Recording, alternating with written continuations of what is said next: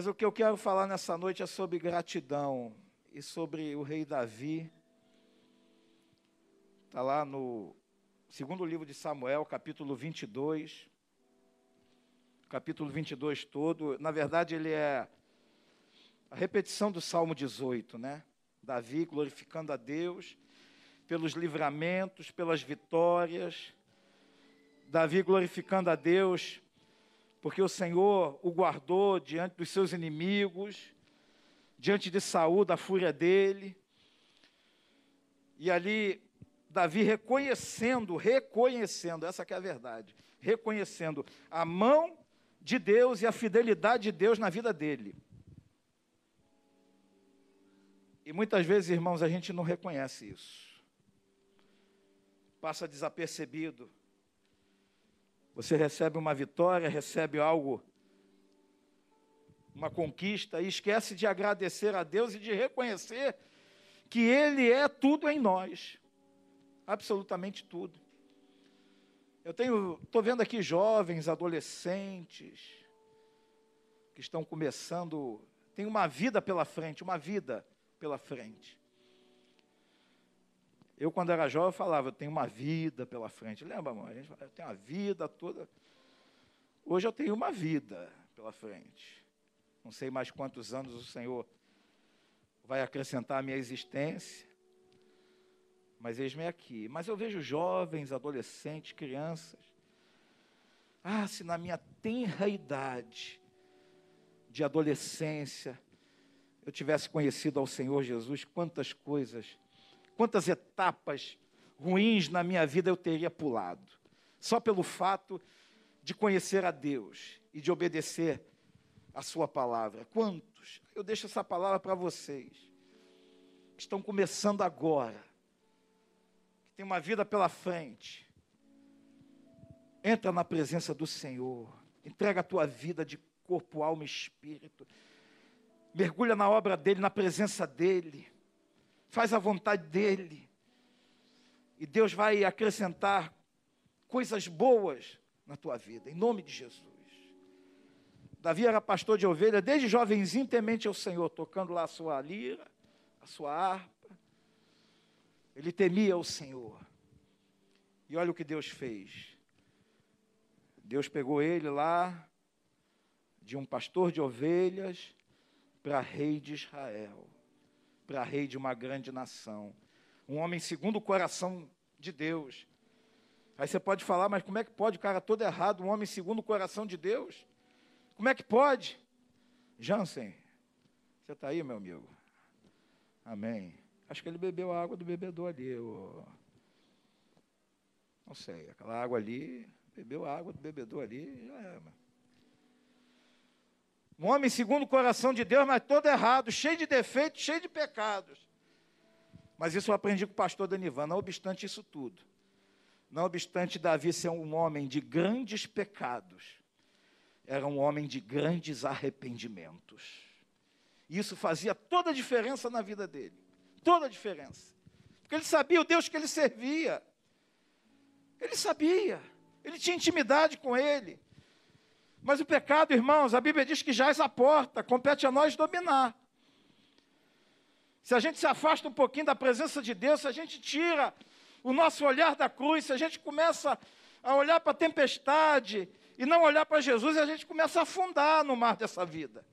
Essa que é a verdade. Mas os meus olhos, a minha oração é que os meus olhos estejam sempre postos em Cristo autor e consumador da minha fé. Senhor, eu sou pecador? Sou. Sou falho? Sou. Tenho defeitos, conceitos, preconceitos. Tem um monte de coisa dentro da minha cabeça. Mas, Senhor, Tu és tudo na minha vida, meu Deus. Eu não consigo dar um passo se o Senhor não estiver comigo. Não consigo fazer nada. Absolutamente nada. E aqui, na verdade, esse capítulo 22 é um cântico, é o Salmo 18, na verdade, muda uma outra palavra, uma outra frase. Mas aqui Davi está falando para Deus, numa linguagem poética, agradecendo a Ele pelos livramentos, porque até ali, naquele momento, o Senhor o ajudou. E quantos estão, quanto, quantos estão aqui nessa noite pelo simples fato de porque até aqui o Senhor tem nos ajudado, não é verdade? Eu estou aqui, irmãos, em pé, ministrando, falando, compartilhando com vocês algo da parte de Deus, porque até aqui o Senhor tem me ajudado. Até aqui a sua mão tem sido sobre a minha vida, me dando graça, conduzindo os meus passos, me levando até para momentos difíceis, mas esses momentos difíceis que o Senhor permite na minha vida me aproximam mais dele. E Deus sabe o nosso coração, Ele sabe como tratar com cada um de nós.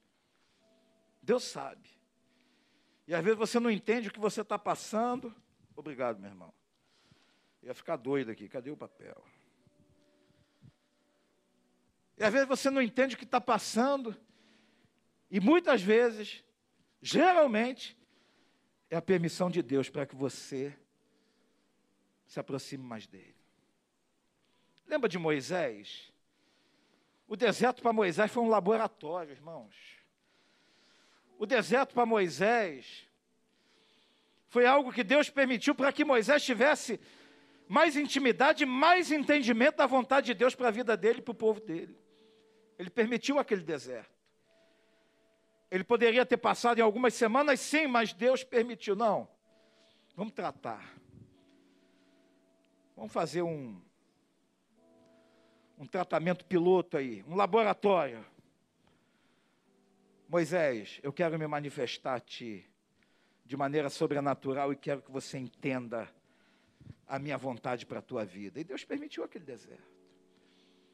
E na vida de Davi não foi diferente, não houve um deserto, mas houve vários inimigos. Davi era um homem com a espada na mão, irmãos. Tanto se é que Deus não permitiu que ele reconstruísse o templo que ele construísse o templo para o Senhor. A missão foi dada a Salomão porque Davi tinha sangue nas mãos, era um homem guerreiro. Mas todos aqueles inimigos, em todos eles, o Senhor deu vitória. Em todos eles. De uma maneira ou de outra. De um jeito ou de outro. Até mesmo quando aquele gigante, esqueci o nome dele, Benones, aquele que tinha ser dedo, seis dedos em cada mão e seis dedos nos pés. Quando ia traçar Davi, um amigo de Davi se levantou e conseguiu livrar Davi. Muitas vezes, irmão, nós estamos a ponto de sucumbir. Esmi Benoni, acho que é isso aí o nome, não lembro.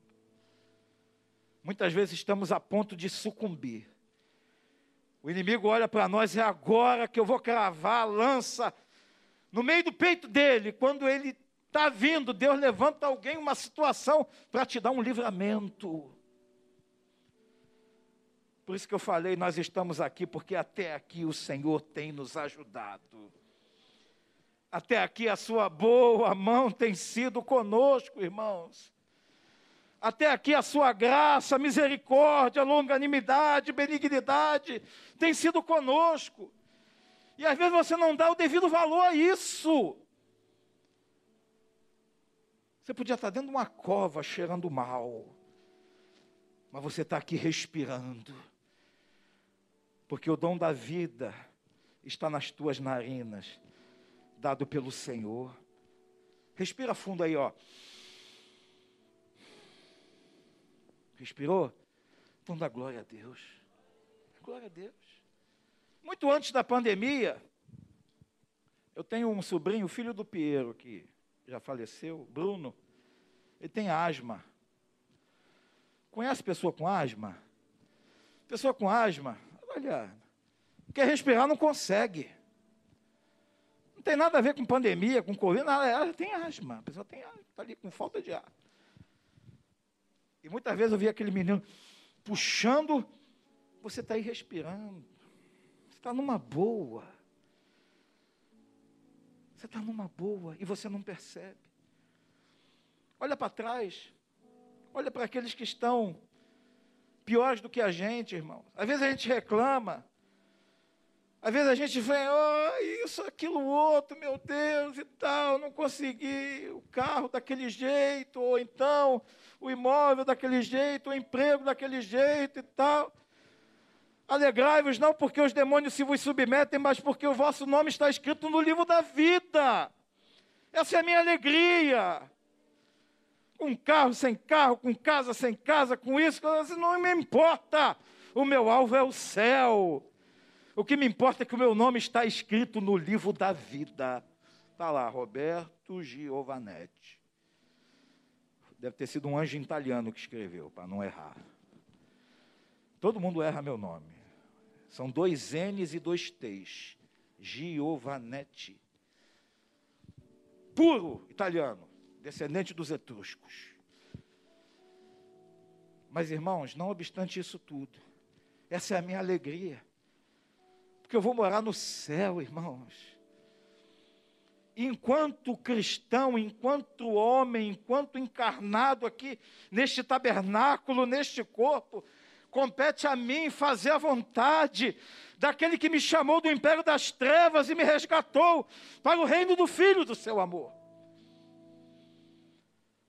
Antes eu não era povo, agora eu sou povo de Deus, irmãos. Nós somos raça eleita sacerdócio real, nação santa, povo de propriedade exclusiva de Deus. Olha todas as prerrogativas que você tem, você nem lembra disso às vezes. Porque no meio da batalha, a poeira levanta, né? Tua visão fica turva, você não consegue enxergar as coisas direito. Está no meio da batalha, está ali lutando e tal. Mas tenha certeza de uma coisa: Deus é conosco. Eu vou ler aqui capítulo 22 de 1 e 2 Samuel. E eu lendo isso aqui, Deus alegrou muito o meu coração, a minha fé foi renovada. Pelo simples fato de ler a palavra de Deus. Sem muita explicação, sem muito achismo, só pelo fato de você ler a palavra de Deus que é viva e eficaz. Faz toda a diferença na vida do cristão. Versículo 1 do capítulo 22 de 2 Samuel. Falou Davi ao Senhor as palavras deste cântico no dia em que o Senhor o livrou das mãos de todos os seus inimigos e das mãos de Saul. Davi estava enrolado, irmãos. Davi estava com problema. Davi estava com inimigos ali no seu calcanhar, querendo destruir, o próprio Saul com inveja ali, querendo detonar a vida de Davi. Mas falou Davi ao Senhor as palavras deste cântico. Deus colocou na, nos lábios de Davi um cântico novo. Um cântico novo. Deus coloca nos teus lábios pela fé. Se você entender o que está escrito aqui, nesse capítulo, um cântico novo. E eu ali naquele monte, Cheio de problema, cheio de problema. Pensa no homem com problema. Cheio de ponta solta, como diz um amigo meu. Sabe aquele fio desencapado, cheio de ponta solta, que você não sabe se dá choque, se não dá e tal. Aí a gente estava orando ali, eu falei, eu vou para um canto onde não tem ninguém. Não estava muito cheio não, né? Não estava muito cheio não. Falei, mas eu vou num canto, depois encheu, veio um pessoal lá, orou e tal eu vou para um canto onde não tem ninguém. Ficar aqui lendo minha palavra, eu e o Senhor. Porque às vezes, irmão pastor, precisa ouvir, precisa ser ministrado. Pastor não tem todas as respostas. Pastor passa por momentos difíceis. Eu lembro quando o pastor Nilson, recém-ordenado, pastor é ser humano, tem dificuldade. No outro dia travou da coluna, né? Eu lembro disso. Para mostrar para o povo que o pastor tem dificuldade. Eu estava ali, Senhor, eu quero ser ministrado. Pela tua palavra, fala comigo, preciso ouvir a tua voz. Tenho tantos motivos de oração, tantos alvos de oração. Eu estou aqui, aí sentei numa pedra ali, embaixo de uma árvore. Parecia Jonas ali. Ali, a sombra. Até que não estava muito calor, não. Aí estou ali lendo a palavra, orando com Deus. Estava até compartilhando com o grupo lá da Itália uma palavra, essa palavra que Deus me deu que eu vou pregar. Aí chegou um senhorzinho. Você é pastor, né? Eu sou, sou pastor. É. Você é pastor. Prepara o culto de ação de graças. Eu falei, opa. Senhor, eu não vivo por palavra, eu vivo por fé, irmãos. Eu vou por fé. Aí ele começou a falar coisas ali que. Eu falei. Ele não sabe nada, como é que eu nunca vi mais gordo. Aliás, eu fui naquele monte uma vez já, tem tempo. Nunca vi um missionário. Esqueci o nome dele. Como é o nome dele? Hã? Jurandir. Ah, aí come... Jua, Jurandir. É isso aí que vocês ouviram. Começa com Ju e acaba com I. O que é, Deus sabe.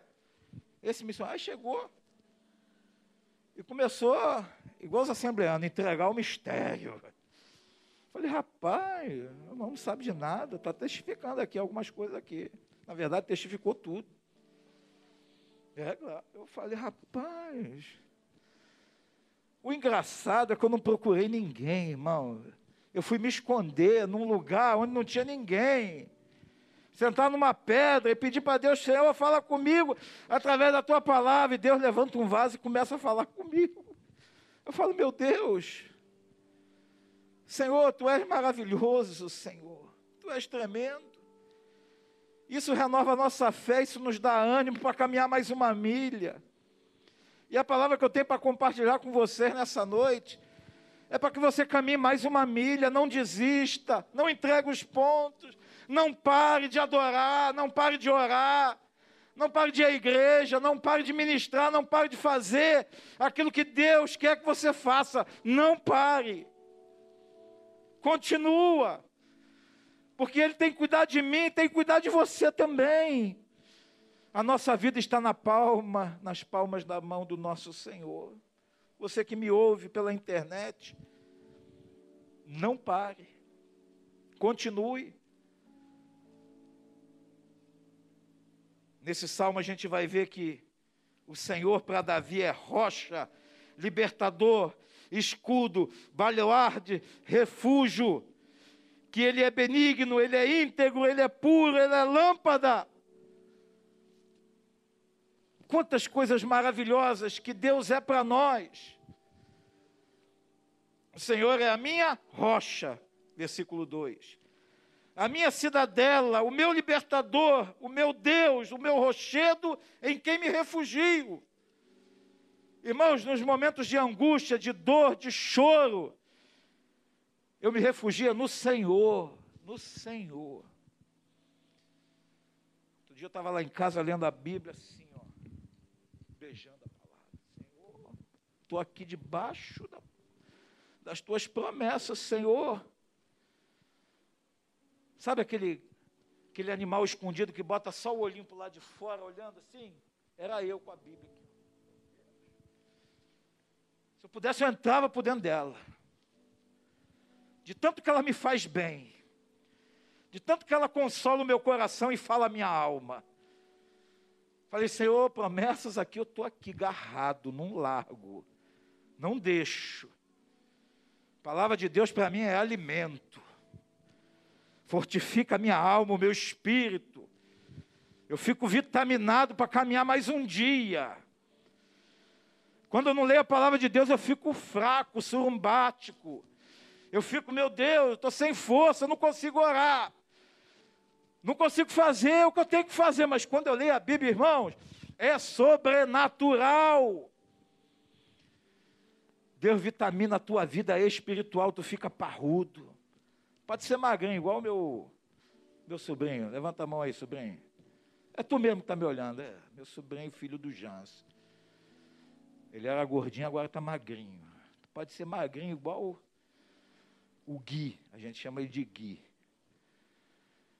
Mas mesmo que você esteja na capa do Batman, se você estiver cheio da presença de Deus, irmãos, nada e ninguém pode resistir ao agir de Deus na tua vida. Nada e ninguém. Nada e ninguém.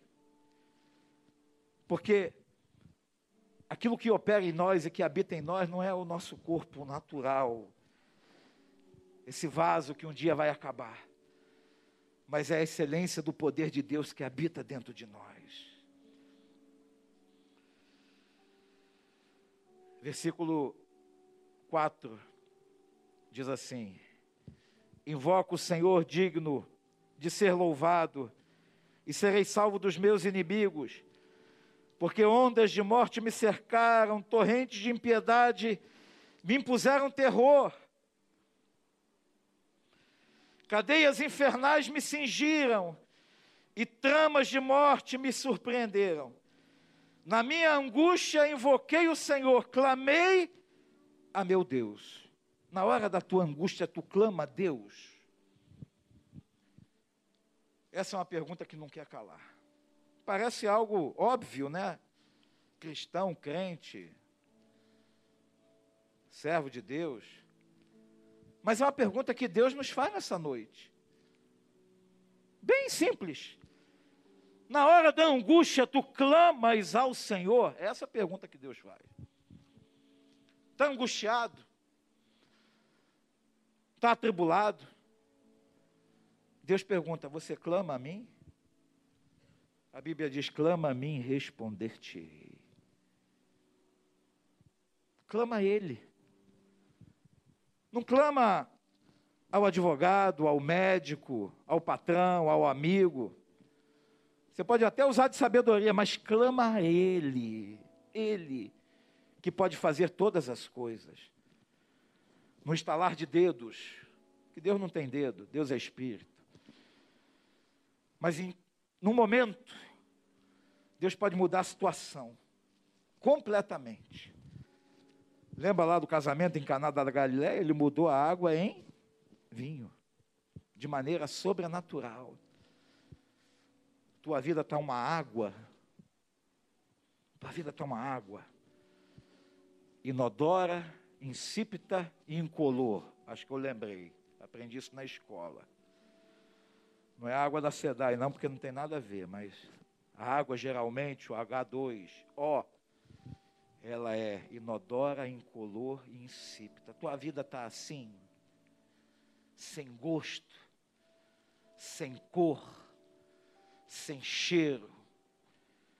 Tua vida está sem graça, sem sal, clama a Ele que Ele pode transformar a água da tua vida em um vinho bom, vinho novo, um vinho que vai trazer alegria para você e para aqueles que habitam com você.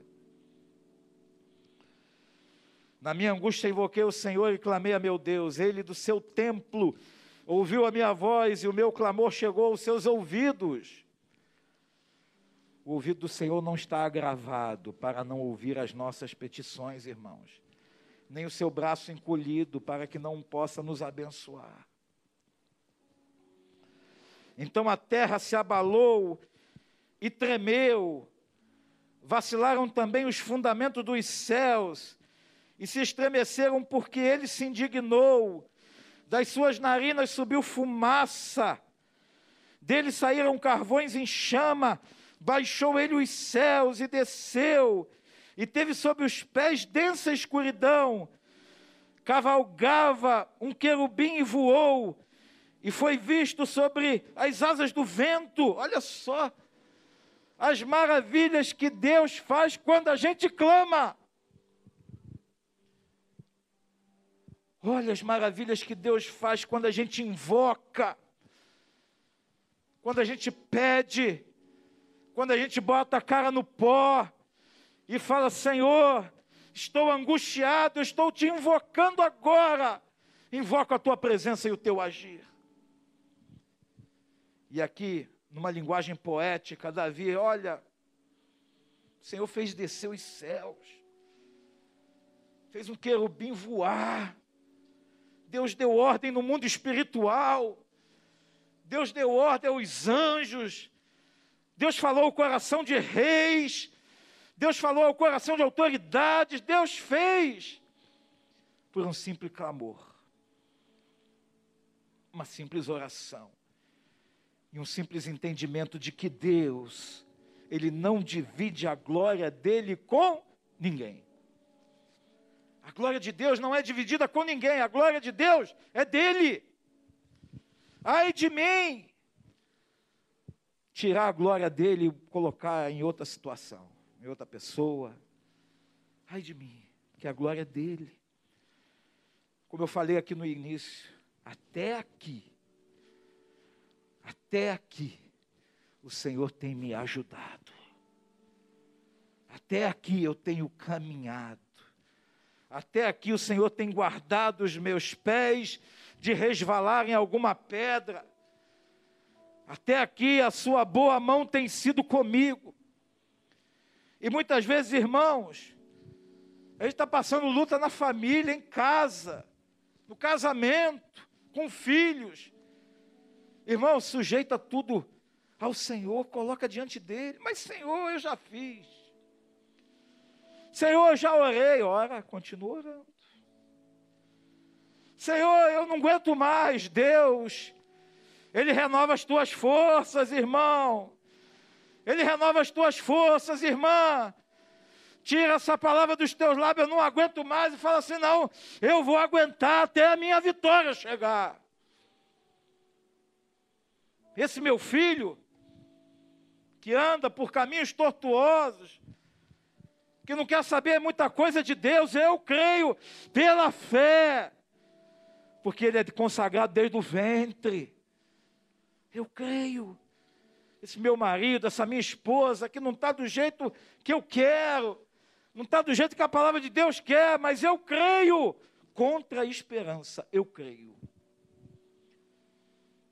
A gente ministra o curso Casados para Sempre. Aliás, estou com saudade já por causa dessa pandemia. Irmãos, já vi muito milagre acontecer. Muito milagre. Muito milagre. Tivemos perdas, sim. Casais fizeram um curso às 14 semanas, duas semanas depois separaram.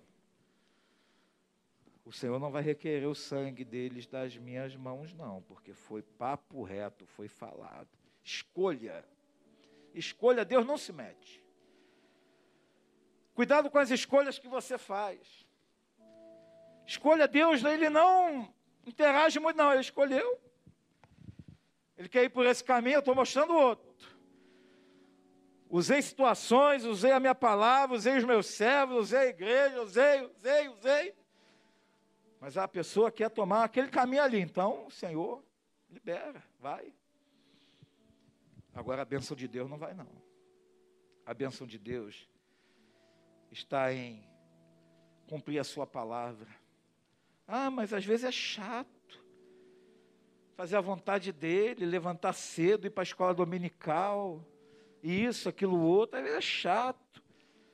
Ir para o culto, é chato, está chovendo. É chato, está calor.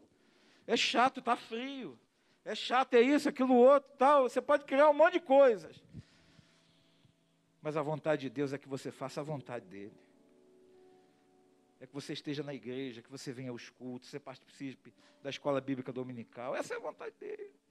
Sabe por quê? Porque aqui, foi falado de manhã também pelo pastor Nilson, a multiforme graça e sabedoria de Deus se manifesta na igreja.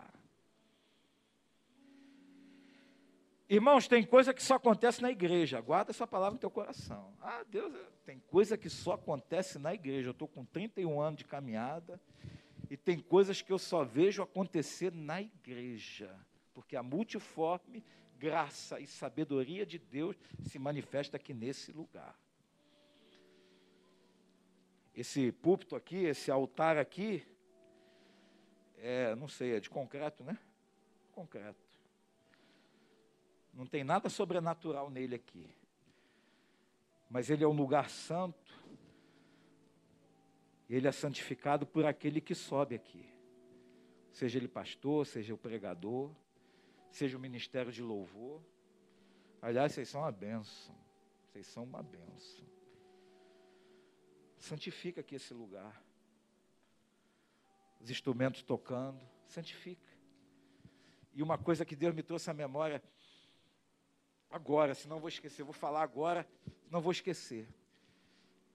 Sabe qual é a maior arma contra o inimigo, contra o diabo? Qual é a maior arma? Santificação. Essa é a maior arma. Você pode jejuar, você pode subir um monte, você pode, você pode fazer o que você quiser. Mas santifica a tua vida para ver se o capiroto não corre, se ele não bate em retirada. Santifica. Separa. Separa o precioso do vil. Separa o divino do profano. Separa a tua vida. Fala, Senhor, sou pó e cinza, pecador, vermezinho de Jacó. Mas eu estou aqui, santifica a minha vida, Senhor. Me ajuda, me dá graça. Senhor, não consigo, mas o Senhor consegue. Pede a Ele. Você vai ver as coisas acontecerem. Em nome de Jesus. Versículo 11. Cavalgava um querubim e voou, e foi visto sobre as asas do vento. Por pavilhão, pois, ao redor de si trevas, ajuntamento de águas, nuvens dos céus, do resplendor que diante dele havia, brasas de fogo se acenderam. Olha só, brasas de fogo se acenderam somente com o resplendor da glória de Deus. Aleluia. Eu já fiz churrasco na, na casa do Jance. Uma luta para acender o fogo. Uma luta. Tua churrasqueira é pequena, meu filho. Não tem ventilação. Um litro de álcool ali tal. Secador de cabelo. Uma luta para acender o fogo, pastor Nilson. Mas as brasas aqui, elas se acenderam somente pelo manifestar da glória de Deus. A glória dele é, é tanta que as brasas, elas se acendem a uma autocombustão. Precisa de gasolina, de álcool, de ventilador, precisa de nada, só a glória de Deus do resplendor que diante dele havia, brasas de fogo se acenderam. Esse é o Deus que nós servimos, irmãos. Esse é o Deus de Abraão, de Isaac, de Jacó. Esse é o Deus de Davi. Esse é o Deus da Bíblia. Esse é o nosso Deus. Cheio de glória, cheio de majestade, cheio de resplendor. Trovejou o Senhor desde os céus, o Altíssimo levantou a sua voz, despediu setas, espalhou, espalhou os meus inimigos e raios, os desbaratou. Olha só. Deus usando as armas dele, a natureza, as situações, as pessoas. Deus usando somente a glória dele, o resplendor dele, para que Davi fosse abençoado, nessa linguagem poética. Davi fala assim, ele está falando para o meu coração, Deus está falando, usando Davi, e fala para o teu coração: olha, não importa, não importa o que você esteja passando, esteja passando, não importa, não importa a tua situação, não importa como é que você se encontra nessa hora, como é que está o teu coração, se está em frangalhos. Não importa se teu coração está triste, está irado. Não importa se teu coração está frio, não importa. Ele é poderoso para fazer infinitamente mais do que pedimos ou pensamos. Ele é, ele. O agir dele não depende de nós, irmãos o agir dele depende de nós somente do sentido de que nós estejamos dentro da vontade dele, mas não depende da gente. Sou repetitivo. Lázaro estava morto. Jesus mandou tirar a pedra. Eles tiraram, mas quem ressuscitou Lázaro foi Jesus. Faz aquilo que compete a você ser feito. Vá ao médico, faça exames, tome remédio, procure advogado, procure isso e tal, faça aquilo que está ao teu alcance. Agora, aquilo que está fora do teu alcance, o Senhor faz. Ele faz. Ele faz. Versículo 16. Então se viu o leito das águas, olha só. O leito das águas, já pensou o mar ser subtraído? Os rios desaparecerem?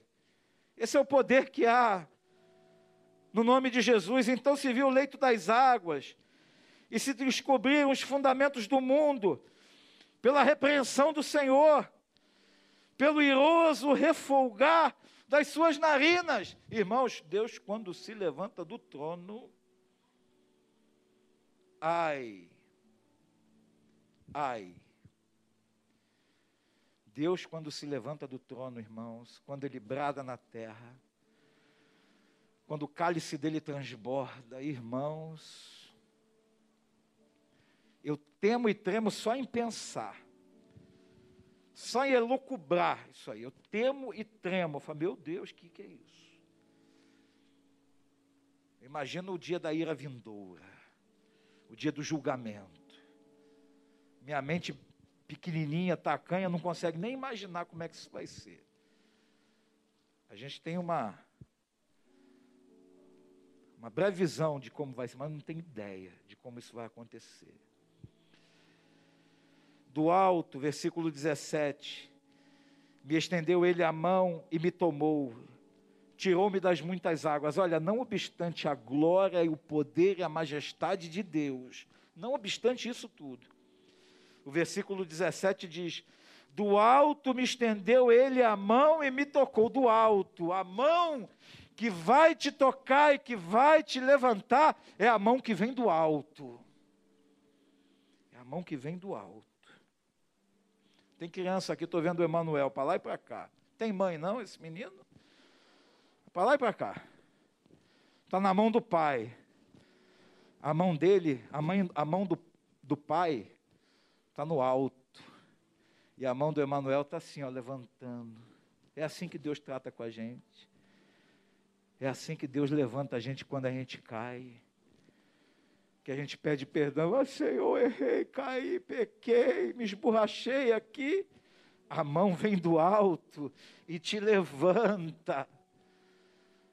E não só levanta, ele te pega no colo. E faz carinho em você, porque ele é pai. Ele é pai. Ele nos ama. Ele quer o melhor para nós.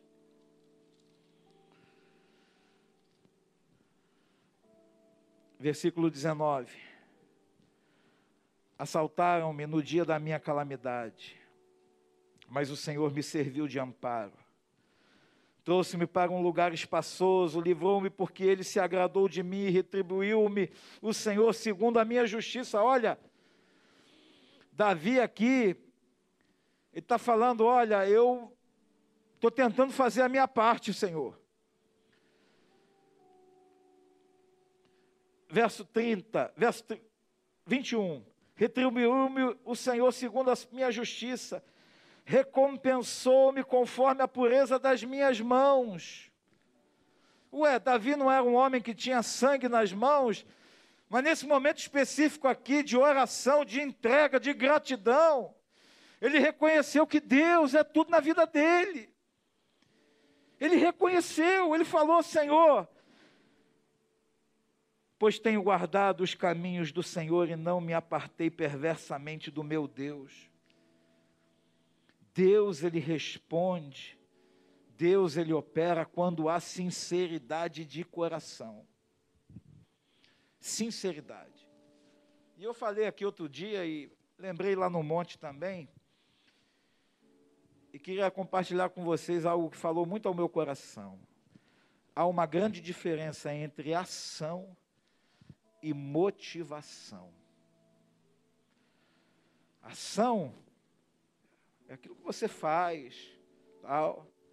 Estou falando na área espiritual, me entendam. Ah, eu vou à igreja, é uma ação. Eu vou distribuir as quentinhas lá sábado passado, é uma ação. Eu vou visitar um enfermo no hospital, é uma ação eu vou, enfim, fazer alguma coisa, é uma ação. Mas há uma grande diferença. Qual é a motivação? O que te motivou a estar aqui nessa noite? Uma agenda social? Um encontro social? O que é que te motivou a estar na casa do Pai hoje? Ah, eu vou para agradar meu marido. Eu vou para agradar minha esposa. Eu vou porque meu pai mandou. Eu vou porque me convidaram. Qual é a motivação que te trouxe aqui nessa noite? Às vezes nós temos ações, mas por motivações erradas. Às vezes a pessoa vai fazer um trabalho social. Só vou usar o do Júlio, que é um trabalho lindo, lindo. Pensa num trabalho lindo. De repente eu vou naquele trabalho lá motivado para aparecer na foto, pastor. Eu vou lá motivado para mandar para meus irmãos lá da Itália. Ó, oh, eu sou, tô aqui, ó. Se a minha motivação for errada, a minha ação não vai valer de nada, absolutamente nada. É melhor você ficar em casa querendo ir do que você ir sem estar motivado pelos motivos certos. E muitas vezes a gente se pega nisso a gente fazendo algo para Deus, mas com uma motivação que não é aquela que deveria ser. Por que, que eu vim aqui? Eu vim aqui, irmãos, eu tenho compromisso, eu tenho a palavra, a gente tem a escala de pregação e tal, aquilo tudo. Mas o meu objetivo principal, primário, básico, para eu estar aqui na igreja é para adorar. Adorar. Eu vim aqui adorar. Isso aqui é lugar de adoração, é lugar de culto, é lugar de você levantar mãos santas e falar: Senhor, muito obrigado, eu te adoro na beleza da tua santidade. No meio da adoração, sim, vem o pedido, vem a petição. Você lembra? Eu peço pela Ariana, minha amiga lá da Itália. No meio da adoração, Deus ele faz, mas eu vim aqui basicamente para adorar. Essa é a motivação. Me tirou da minha casa, do conforto do meu ar-condicionado, para estar aqui, adorando. Isso é o que me motivou. E Deus pergunta para mim, pergunta para você: quais têm sido as tuas motivações para você estar na casa de Deus, para fazer a obra dele? Quais têm sido?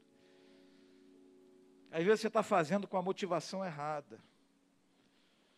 Ah, eu vou fazer isso porque você, o pessoal vai me ver e vão lembrar de mim lá para diácono, para obreiro. O obreiro é voluntário, mas para diácono é votação. O que? Opa, eu estou almejando ser um diácono. Ah, eu quero ser um presbítero. Não, eu quero pastor. Eu quero... Então eu vou, vou aparecer e tal. Estou falando que isso acontece. Não aqui, eu estou falando que isso acontece. Isso acontece, irmãos. Motivações erradas.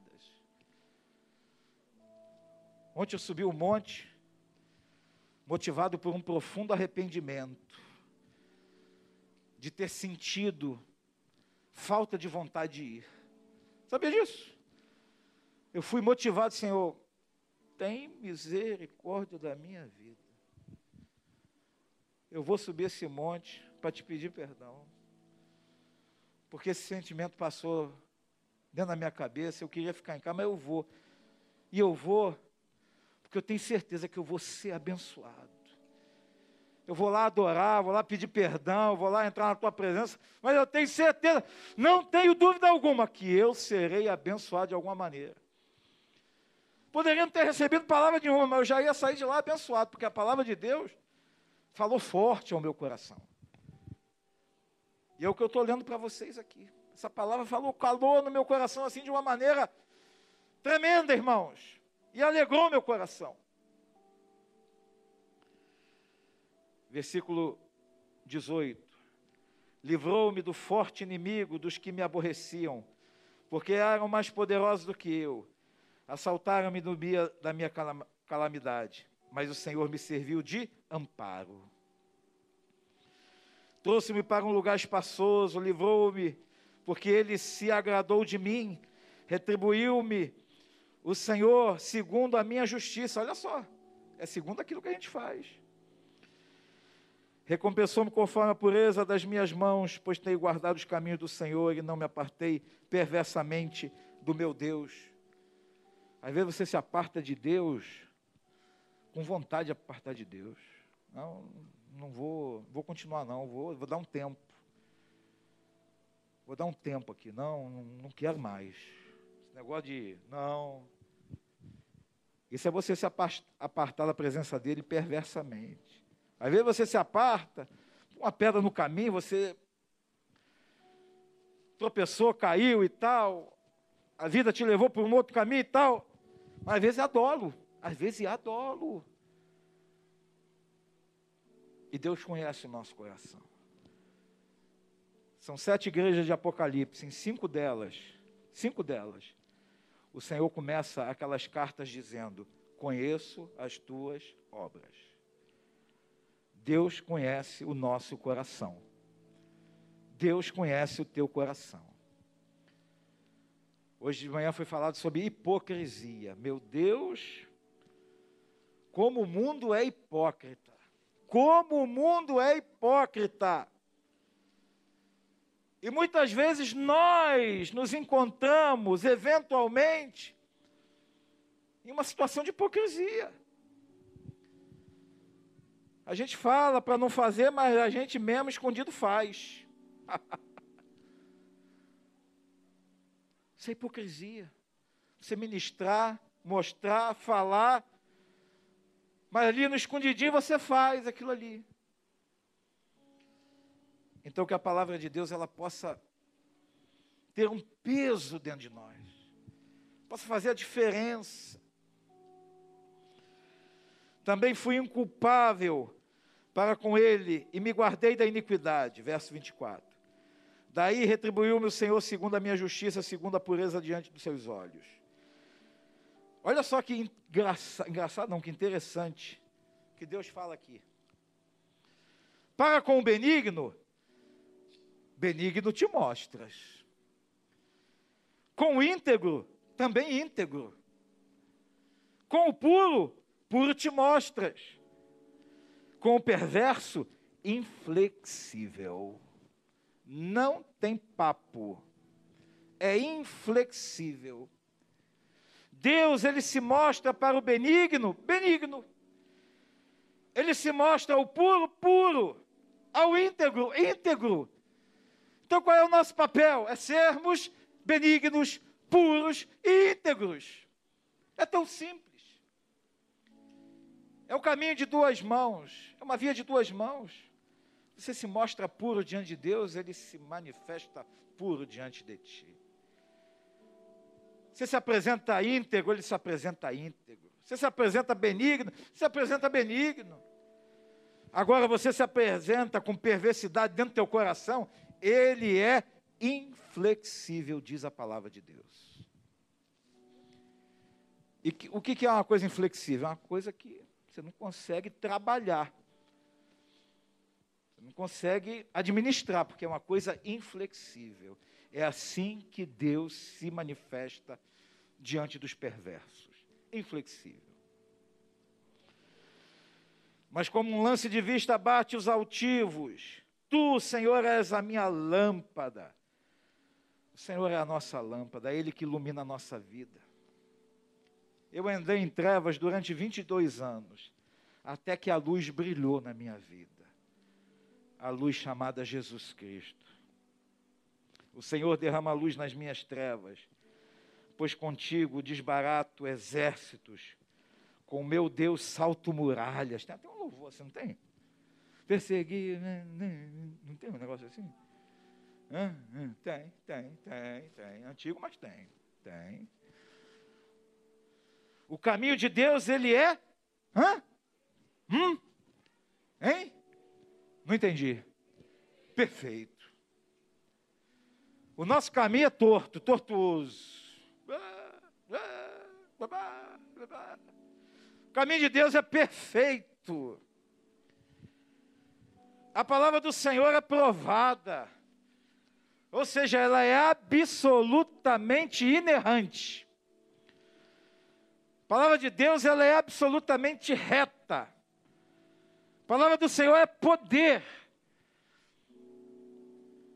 Ele é escudo para todos os que nele se refugiam. Ele é escudo. Escudo e broquel. Pois quem é Deus senão o Senhor? E quem é o rochedo senão o nosso Deus?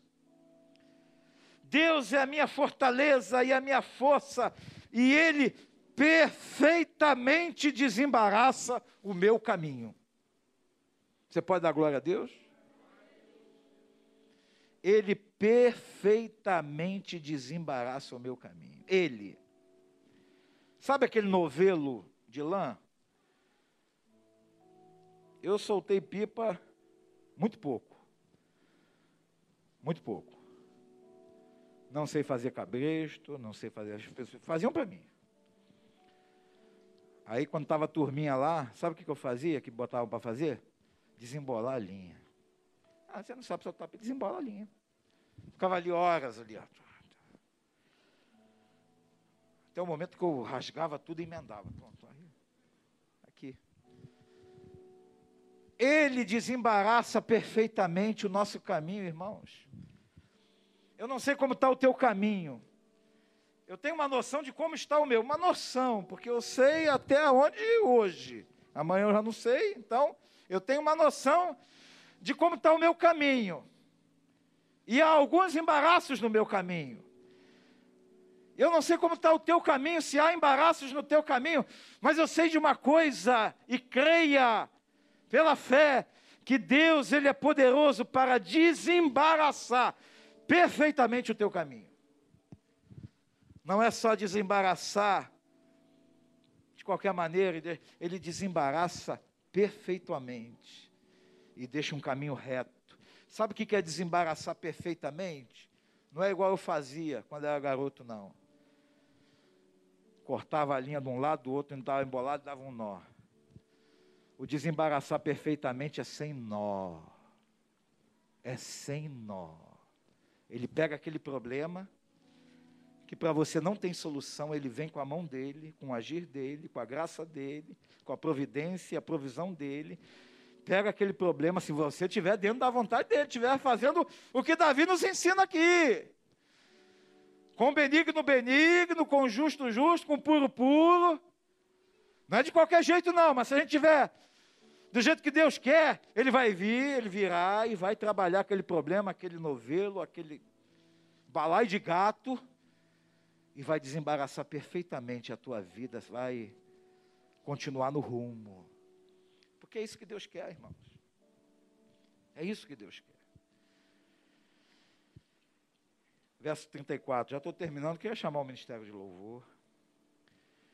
Ele deu a meus pés a ligeireza das corças e me firmou nas minhas alturas. Ele adestrou as minhas mãos para o combate. Olha, ele adestrou as minhas mãos para o combate.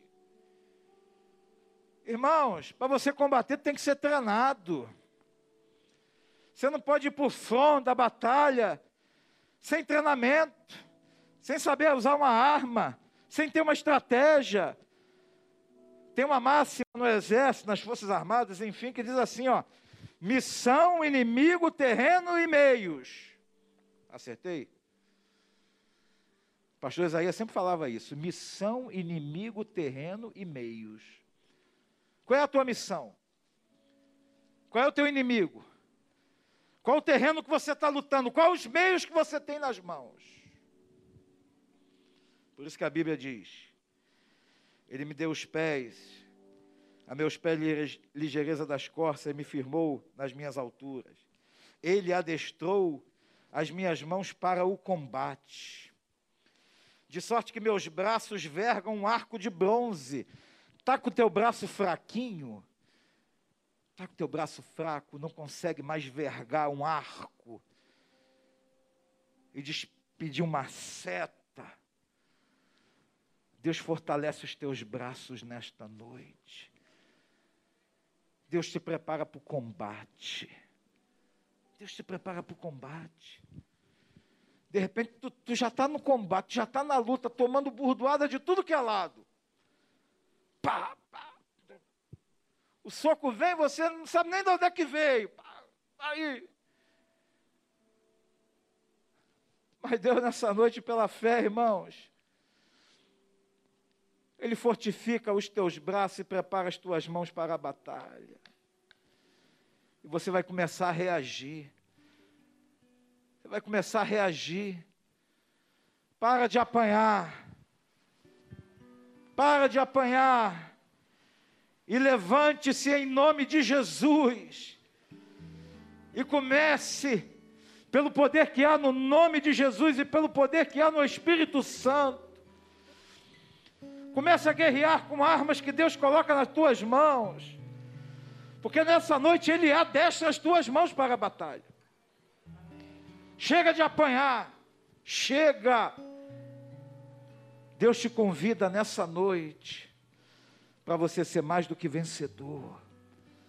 Deus te convida nessa noite para você se levantar em autoridade, em glória, em ousadia, em coragem, em determinação.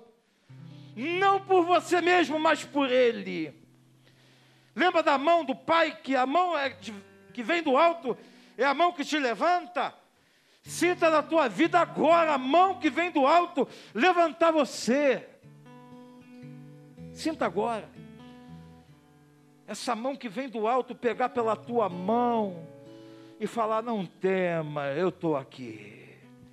Você caiu, você está fraco, teus braços estão fracos, teu joelho está trôpego, mas eu estou aqui eu estou aqui.